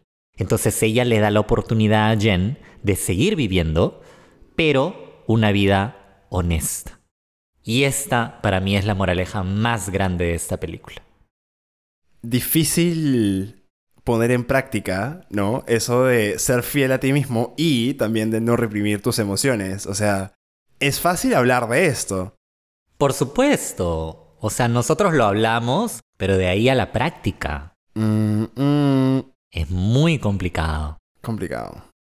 Entonces, tenemos dos moralejas bastante interesantes, bastante importantes, pero lo más rico en realidad es que siento que podrías identificar muchísimas otras al final de cuentas de esta película. Sí. Estas dos son las que nos han tocado más, pero ustedes, canchas canchitas, ¿qué identifican? Esa es la, la pregunta más interesante ahora. ¿Qué te llevas tú? Cuéntanos en arroba canchita podcast. ¿Estamos listos para dar nuestra, nuestro rating de esta película? Estoy listongo. Muy bien, procede. Quiero contarte, estimado amigo Sergio, que mi canchitómetro ha terminado de calibrarse para esta película. Necesitaba el comentario que hemos realizado tú y yo en este episodio para emitir una decisión final. Wow, o sea, me estás diciendo que recién ahorita has llegado a esta decisión. En los últimos 5 segundos. Wow, genial. Es que te cuento. Mi experiencia viendo la película no fue una experiencia especialmente impactante. Sin embargo, eso me dejaba un pequeño sinsabor, porque yo sentía que no estaba terminando de percibir todo lo que la película tenía para darme. Pasa, pasa. Pasa. Eh, muchas veces ocurre por el estado de ánimo, hay muchos factores, muchos factores ahí. Sí. Y también tengo que decir que el wuxian no es mi género. Yo no soy de ver películas épicas. De hecho, no he visto Memorias de una Geisha. La Casa de las Dagas Voladoras la vi. Me aburrió. Igual que La Maldición de la Flor Dorada. Me aburrió. El último Samurai, jatazo. Sí entiendo lo que vas, sí entiendo lo que vas. No es tu género de por sí. Exacto. No son películas que me llamen la atención y no son películas para las que yo tenga un mood. Es decir, no es una película que de pronto yo digo, ay, me provoca ver una película de este tipo. Necesito un wuxian. No, no, no. Es exactamente lo que me pasa con las biopics a mí. Hay muchas biopics que yo sé que son buenas, ¿no? Como Amadeus. Pero te juro que nunca estoy en el mood de decir, ay, sí, quiero ver este biopic de este. o de esta cantante, qué sé yo. Nunca, te juro. No vi la de, de Queen, Bohemian Rhapsody. No la vi, por ejemplo. Todo el mundo vio esa. Claro. Bueno, sin embargo, ya en mi proceso de investigación ¿no? ardua que hacemos, ¿no? nosotros hacemos una bibliografía, unas fichas bibliográficas muy, muy, muy bien catalogadas, y en mi proceso de conversación, intercambio y diálogo contigo, me di cuenta de que en realidad la película tenía mucho más que, of- que ofrecer. Entonces llegué a calibrar mi canchitómetro. Todo esto para decirte que al tigre y el dragón le voy a dar 8.5 canchitas. Ujú, Un puntaje bastante alto, igual. Tengo que decir que es un puntaje alto, no es de los más altos que he dado, porque yo puedo ser más generoso y lo he sido con otras películas. Es verdad. Entonces, le doy 8.5 porque puedo apreciar la magnitud de esta película. Puedo apreciar los personajes, puedo apreciar la historia, el guion está súper bien hecho, el diseño de producción, el diseño visual está genial. Y las secuencias de pelea también me parecen sublimes, increíbles, épicas. Pero yo naturalmente no conecto con este tipo de película. Entonces, por supuesto, la aprecio y me gusta y la volvería a ver en algún momento. Pero no es una película que me enganche así naturalmente, ¿no? Te entiendo perfectamente. Es un tema de preferencias, así que todo bien. Yo, por mi parte, y esto no va a ser sorpresa para nadie, yo le pondría a esta película 11 de 10 canchitas. O sea, literal, esta es una película que siempre aparece y creo que siempre va a aparecer en mi mínimo, mi top 10 de películas favoritas de toda la vida. ¿Quién sabe que llegue ahí, em- se empuje hacia el top 5? Un empujoncito nomás. Con baba todo pasa. No, amigos, por favor. Siempre, siempre lubricante Durex. Basado en agua. sí, por favor. Nada de, nada de vaselina, nada. Sí, como decía Alejandra Rampola. ¿Qué fue de ella? Me encantó cómo le entraste a, a la chisma. ¿Qué fue de Alejandra Rampula, huevón? No, no, no, no tengo idea. Pucha madre. Bueno, ese comentario inapropiado aside, hemos llegado al clímax de esta discusión, justo mencionando a la rampola. y nada, para mí esta película es perfecta, perfectamente conceptualizada a nivel narrativo, siento que cumple todas las partes de una historia con éxito. O sea, tiene un inicio, tiene un medio muy atrapante, tiene un final pues climático realmente, eh, muy emotivo. Es una película que te permite realmente conectar con, con todos sus personajes y con, y con todos sus dramas personales que van atravesando. Y eso no es fácil, como ya dijimos, siendo estos personajes guerreros míticos, ¿no? Encontrar puntos de conexión con ellos es genial. Y finalmente, yo tengo la teoría personal de que si a esta película le quitas las escenas de, arte- de artes marciales y te quedas con los conflictos emocionales, igual funcionaría. Pero, junto a estas escenas de artes marciales, la película se eleva a un nivel de epicness, de épica, ya pues insospechado. O sea, si de por sí tienes un drama efectivo a nivel emotivo, narrativo, de personaje, y a eso le sumas secuencias de acción demasiado impactantes y, y alucinantes, tienes una combinación perfecta, pues, y ganadora. Ah, y a eso añádele que yo soy freak de Asia y que me gustan las artes marciales y todo eso, y no hay mejor película para mí. Esta película es para mí un peliculón. La recomiendo cada vez que puedo. La estoy recomendando ahorita a todas las canchas y canchitas. Aprovechen que está en HBO. Aprovechen. Véanla, saquen sus propias conclusiones y déjense deleitar por esta cinta. Que no muchas veces encontramos este tipo de películas en el cine, con una mezcla tan buena de artes marciales y drama. Eso sí es un súper buen punto. Es una película súper bien equilibrada en ese sentido. Ninguna pelea es gratuita. Siempre hay eh, un porqué. No es que ay, de repente empiezan a pelear. Que es lo que ocurre muchas veces en muchas películas de artes marciales. Es totalmente superficial. Sí. Jet Li. Jackie Chan. Mm. Y para colmo, es un film excesivamente nostálgico para mí, porque ya mencioné que vino en un año pues trascendental para mí y, y mi afición por el cine. No, es una de las primeras películas que yo vi en cine, imagínate. Es que creo que de eso se trata, Sergio, porque las películas que nos impresionan y nos marcan de por vida son películas, normalmente yo siento, con las que hemos tenido contacto importante, incluso de niños. Mm, Por ejemplo, veo este episodio un poquito reflejado en este sentido con nuestro episodio del Jorobado de Notre Dame, donde yo tengo una conexión especial con esa película porque yo la vi de niño y me impactó mucho desde niño. Ajá. Y tú la supiste apreciar, pero tu puntaje no fue pues 10 porque tú no tenías esa conexión. Es verdad. Y tú tenías mucha conexión con esa película por el tema de la música. Tú eres cantante y apreciabas, apreciaste mucho más el tema de la melodía y todo eso, que quizá yo no. Entonces es similar a esto, ¿no? Porque yo tengo una afición particular por las artes marciales, entonces todas esas cosas influyen finalmente, ¿no? Exacto. Estamos condicionados y no estamos reprimiendo nuestro amor por estas películas. No, al contrario, lo estamos exteriorizando, así está, lanzándolo al universo. En el Spotify, en el YouTube, todo. Estamos siendo fieles a nosotros mismos. Ah, sí, eso sí. Entonces, en esa nota, Sergio, creo que podemos terminar este podcast e ir a tirarnos de la montaña. Sí, nada, es un episodio que realmente no, no quisiera ni terminar, justamente por este tema nostálgico de lo que esta película significa para mí. Me voy, me permito un último énfasis, un último empujoncito a esta, a esta recomendación que hago para que todo mundo realmente eh, vea esta película. Y quién sabe, quizá tu afición por las artes marciales no viene de pequeñito, pero quizá esta despierte algo en ti. Y pues vas a tener muchas otras películas con las cuales seguir. Siempre es bueno descubrir un nuevo género, ¿no? En el cine y por qué en el wuxia. ¿Por qué no le gusta? ¿Claro? Un gustazo, como siempre, haber discutido esta película, Renzo. Siem- eh, bueno, esta y todas las películas que discutimos, siempre siento que las entiendo más, las aprecio más después de haberlo discutido. Totalmente.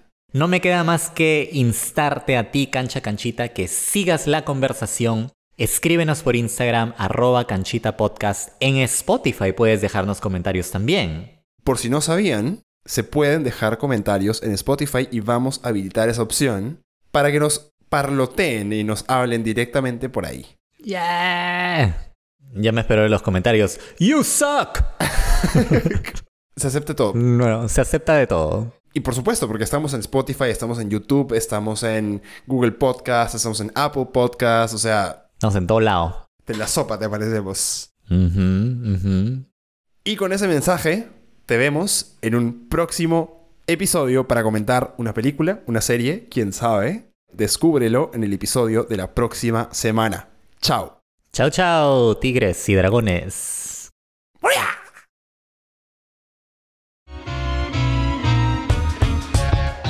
Hola cancha. Hola canchita. Si llegaste hasta aquí es porque seguramente te gustó lo que escuchaste, así que ahora es tiempo de devolvernos un poquito de amor. Sigue o suscríbete a No se dice canchita en Spotify, YouTube o donde sea que escuches tus podcasts para que no te pierdas ninguno de nuestros nuevos episodios. Y síguenos en redes como arroba canchita podcast para continuar conversando de las películas y de las series que marcaron nuestras vidas.